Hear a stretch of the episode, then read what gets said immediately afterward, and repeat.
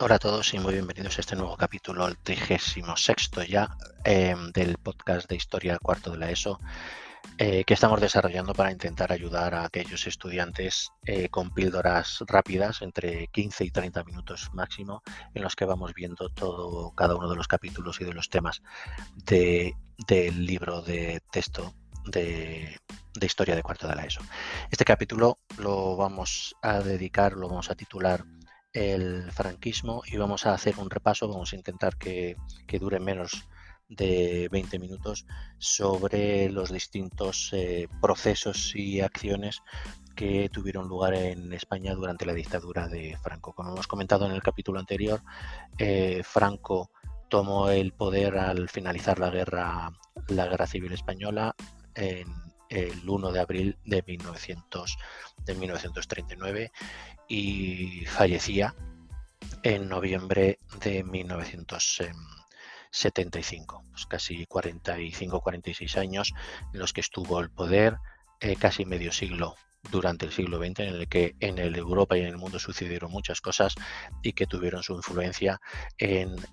las, eh, en las distintas decisiones que el general Franco como líder único del movimiento nacional Em, pues eh, tuvo sus em, tomó sus propias decisiones eh, y que afectaron al desarrollo al desarrollo de España. Em, tras el final de la guerra civil, Franco concentró todos los poderes como jefe del Estado, era jefe del Estado, era jefe del gobierno, era jefe del ejército, era jefe del movimiento nacional, era todo. Cualquier eh, tipo de jefatura que se podría generar era, era era suyo. Y al principio estableció un régimen muy cercano al fascismo italiano. Era un gran eh, admirador, no sé si de Mussolini, porque no hay documentos históricos que, así lo afiancen, pero sí desde luego de lo que Mussolini estaba consiguiendo, eh, sobre todo socialmente, en, en Italia. Em, poco a poco eso fue derivando Mm, por las propias características de la sociedad española hacia una dictadura que seguía siendo muy personalista, eh, basada en su liderazgo único, pero sobre todo basada en, religión. La religión y la iglesia fue muy importante durante todos los años de dictadura de Franco. El orden,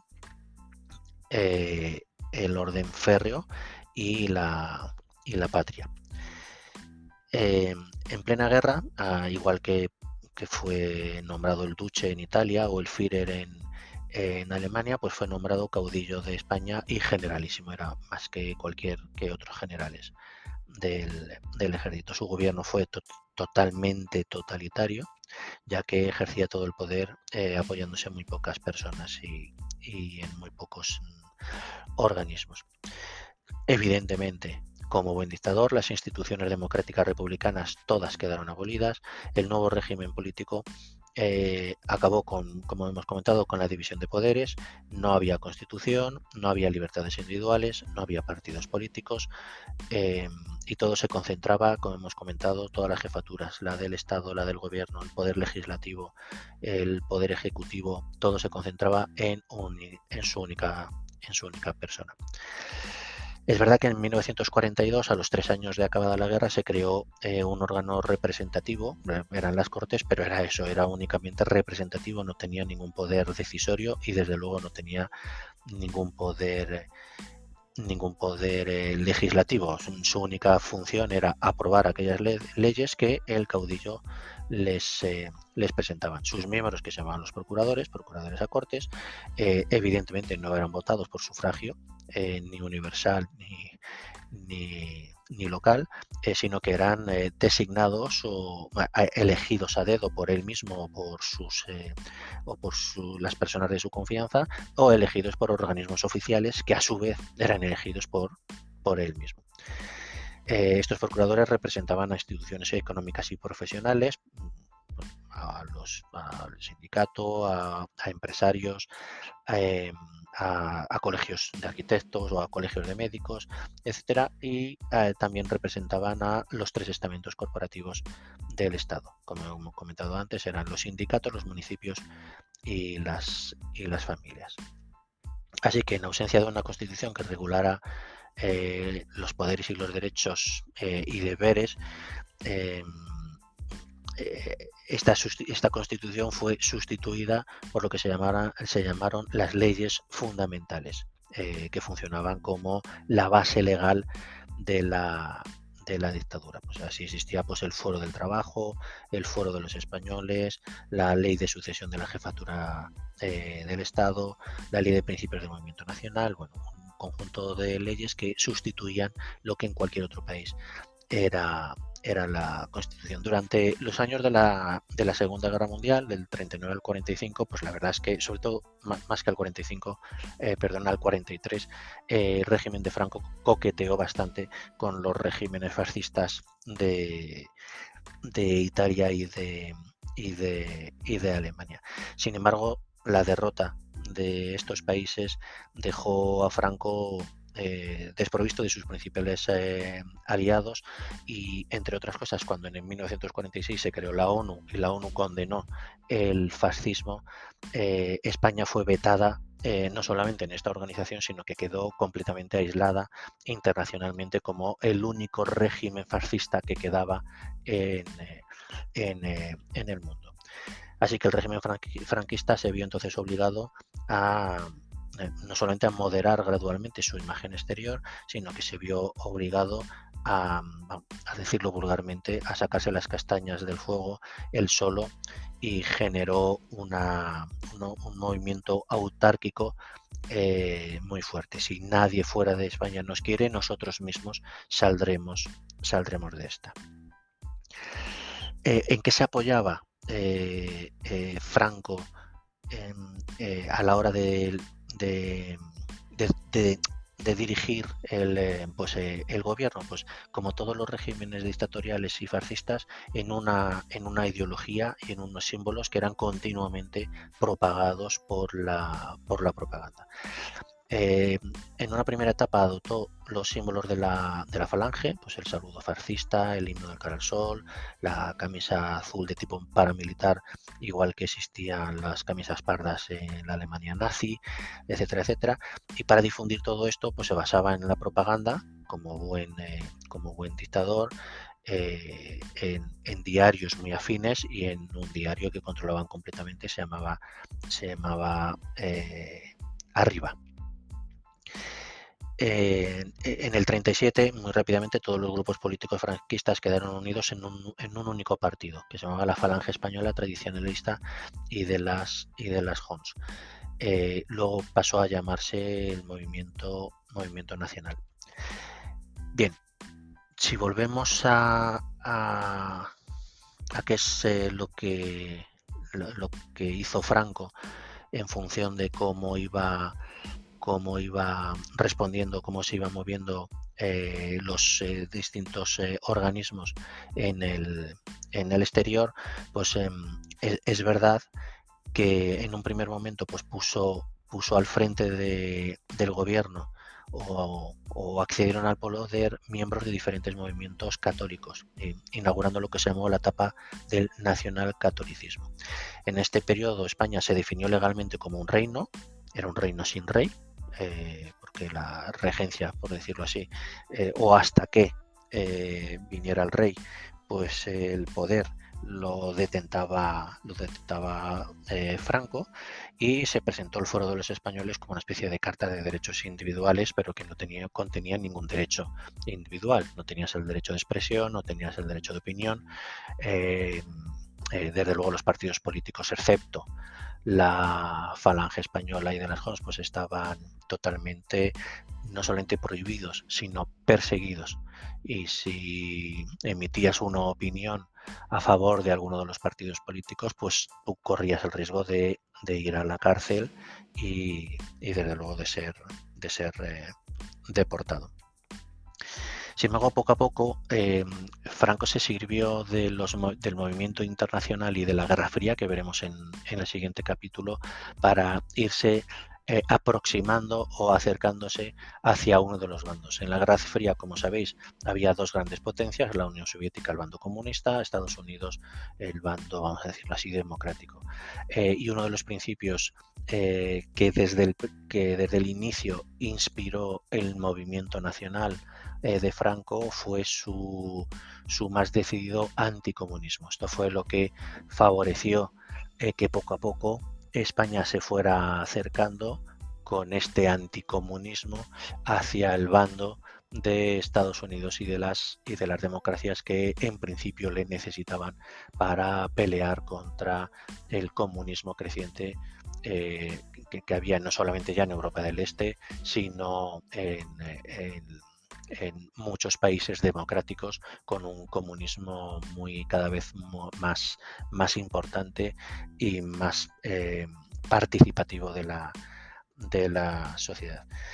Así que en los años 50 poco a poco se rompió el aislamiento internacional. En el 53 España firmó acuerdos con el Vaticano y con los Estados Unidos y dos años más tarde fue admitida en la Organización de las Naciones, de las Naciones Unidas. Sin embargo, la economía española seguía, mm, seguía igual. Eh, todavía se eh, sufría las secuelas de la, de la guerra civil.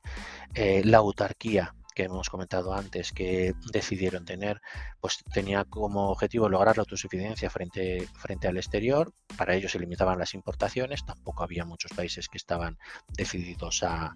exportarnos y se trató de desarrollar la industria, la industria nacional los resultados de esta política económica, pues eh, verdaderamente, como, como ha pasado siempre históricamente, que uno decide por eh, yo, yo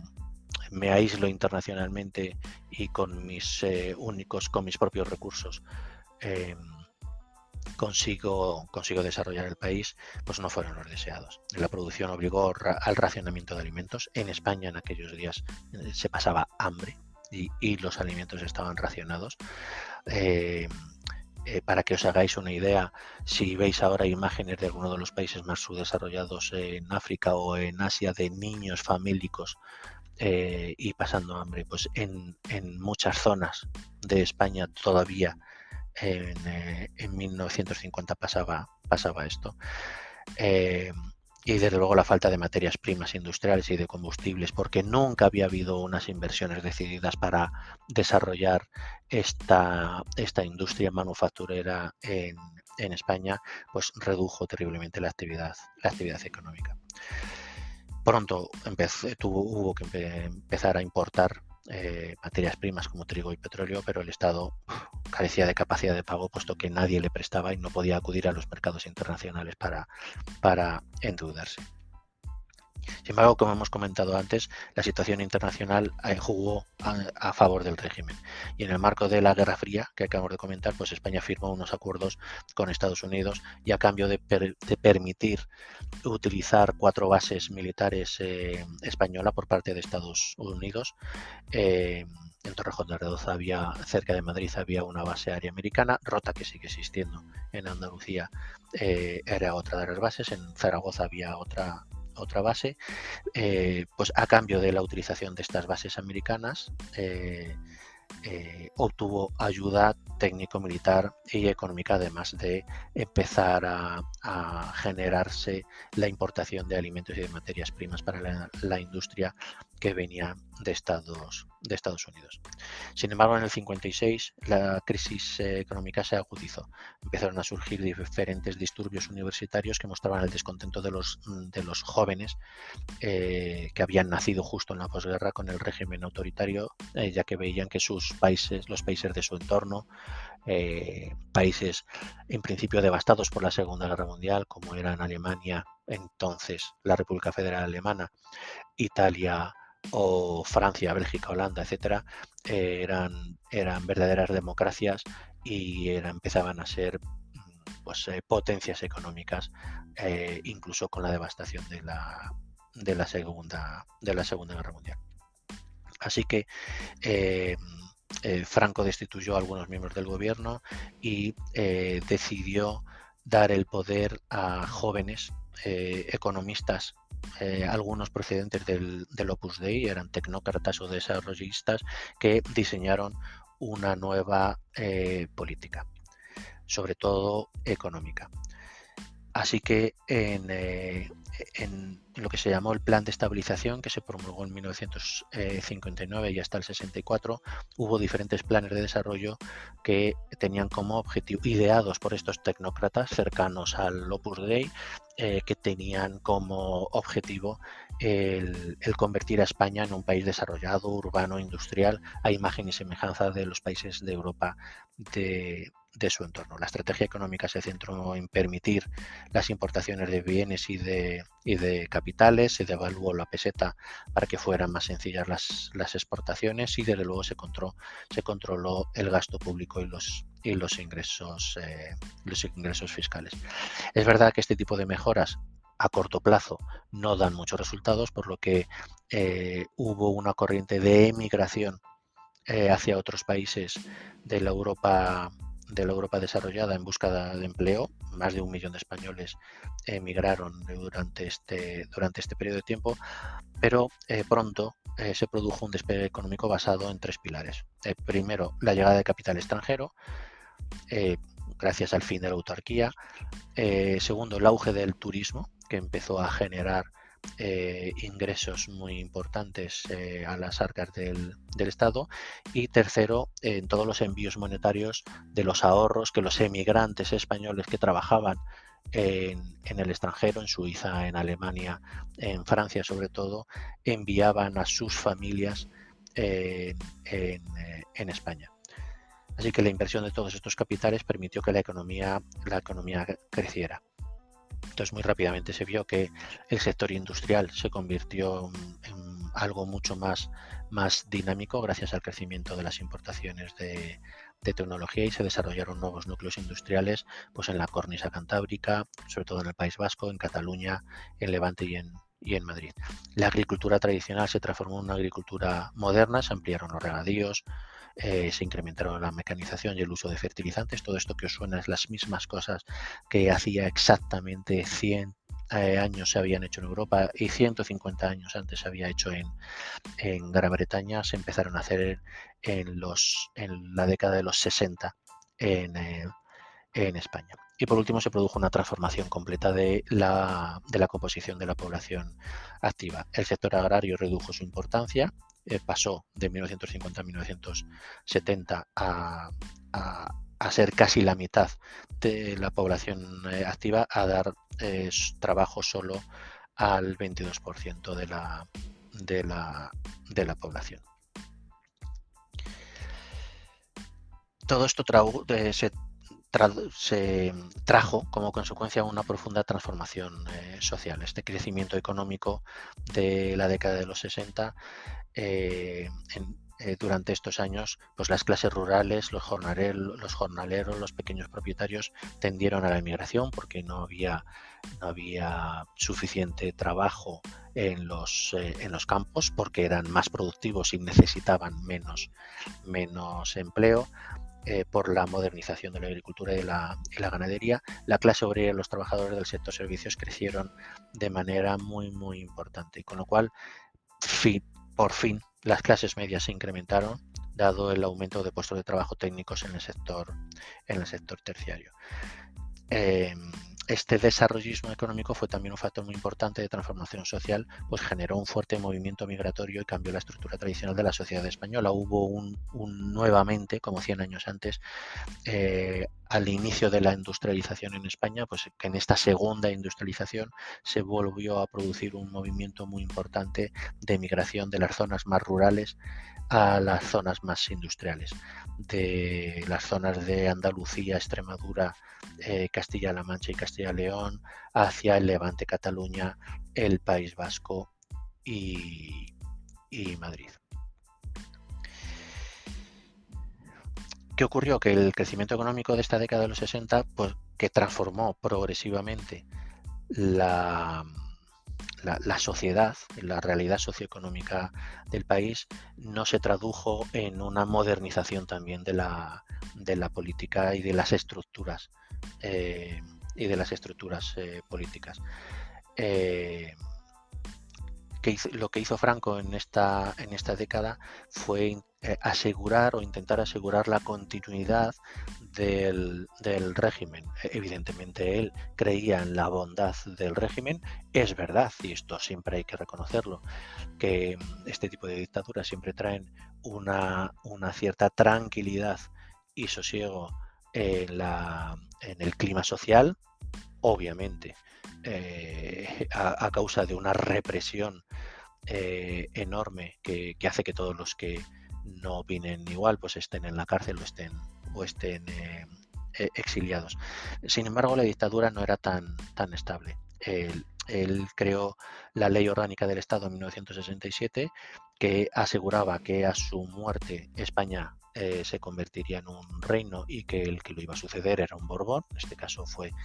era Juan Carlos eh, Juan Carlos I y con esa con esa ley intentó intentó asegurarlo. Eh, y lo que hizo a cambio fue asegurarse la educación del futuro rey, Juan Carlos, en los principios del movimiento nacional, en los principios de la falange español, para asegurar que aunque España fuera un reino, las bases sociales y políticas eh, de España permanecieran inalterables y permanecieran inmutables a la, a la muerte de Franco. Eh, eh, quería hacer ver la solidez de la, de la dictadura y que, aun, y que no pertenecía solo a una única persona, en este caso Franco, sino que, que estos principios sociales eh, y políticos iban a, iban a permanecer más allá. Sin embargo, la dictadura no era tan estable. La clase política franquista ya estaba dividida nuevamente. Estaban los aperturistas que reclamaban una evolución del régimen hacia un liberalismo y hacia un pluripartidismo y estaban los inmovilistas de ultraderecha que rechazaban todos estos cambios al considerar que destruirían el legado, el legado de Franco. Así que desde finales de la década de los 60, desde casi 1970 hasta la muerte del dictador, se sucedieron dos gobiernos inmovilistas que profundizaron enormemente la crisis política del, del, régimen. Y evidentemente a la división interna del propio franquismo se había que añadir la creciente conflictividad social derivada por la lucha de la, de la democracia. Los últimos años de Franco se caracterizaron por dos gobiernos fuertes e inmovilistas. El primer gobierno, el de Carrera Blanco, eh, un militar eh, que fue nombrado eh, primero vicepresidente del gobierno en el 67 y luego ya presidente del gobierno en junio del, del 73. Es verdad que promovió, siguió continuando el, la promoción del desarrollo económico eh, basado en lo que en lo que habíamos comentado antes en la entrada de capital extranjero de ciertas inversiones autorizadas evidentemente por el por el gobierno en la promoción del turismo que atraía divisas y eh, la llegada de las remesas se llamaban así las remesas económicas de todos los españoles que, trabajaban en el en el extranjero. Si me está escuchando algún eh, algún mexicano eh, quitando el primer punto, verá que eh, mucho parte de la, del desarrollo económico de su país en los últimos años ha estado eh, igualmente basado en la promoción del, turismo y en la llegada de las remesas de todos los mexicanos que están trabajando en Estados Unidos, trayendo miles de millones de dólares cada mes para que se consuman en México. En el ámbito internacional, el gobierno de Carrero Blanco pues, reafirmó la posición española al renovar en el 70 los, acuerdos de cooperación eh, militar eh, con Estados Unidos y empezó a llegar a algunos acuerdos comerciales con la incipiente comunidad económica eh, europea. En estos años se empezaron a producir y a y a surgir diferentes grupos, eh, grupos terroristas que llevaban a cabo atentados, robos y secuestros con el único fin de, desestabilizar el régimen. Algunos de estos grupos terroristas financiados por, eh, por potencias extranjeras, eh, totalmente contrarias a, a una dictadura de corte, vamos a decirlo así, neofascista o neocatólico y nacionalista, por ejemplo, por la Unión Soviética, algo nunca demostrado, pero, pero obvio por parte de todo el mundo. Pero se crearon varios, varios grupos terroristas, el más conocido por todos, me imagino que es ETA, el acrónimo, de Euskaditas Katasuna, que significa Euskadi y Libertad, que fue fundada en el 59 y que, pero que no fue hasta el 64 cuando optó por el terrorismo y la extorsión como, como medio de lucha. Eh, nació durante la dictadura, eh, pero prolongó su actividad durante la democracia, convirtiéndose en el grupo terrorista más sanguinario de España, dejando más de 800 víctimas mortales y cientos, y cientos de heridos. Inicialmente sus objetivos prioritarios fueron las fuerzas de seguridad del Estado y los militares, pero pronto pasaron a atentar y asesinar indiscriminadamente mediante los llamados coches bomba que a quien le pillara cerca pues eh, lo, asesinaron. Pero había otros grupos terroristas eh, de ideología marxista-leninista, como por ejemplo el FRAP, que era el Frente Revolucionario Antifascista y Patriótico,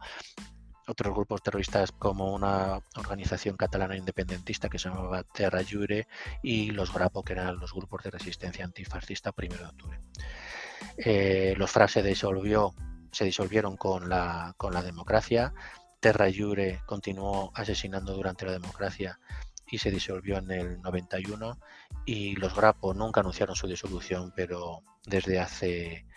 desde finales del siglo pasado pues permanece inactivo.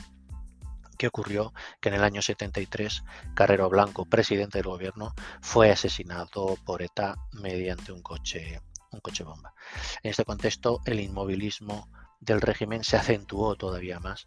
eh, eh, lo que provocó un creciente protagonismo de la oposición al franquismo,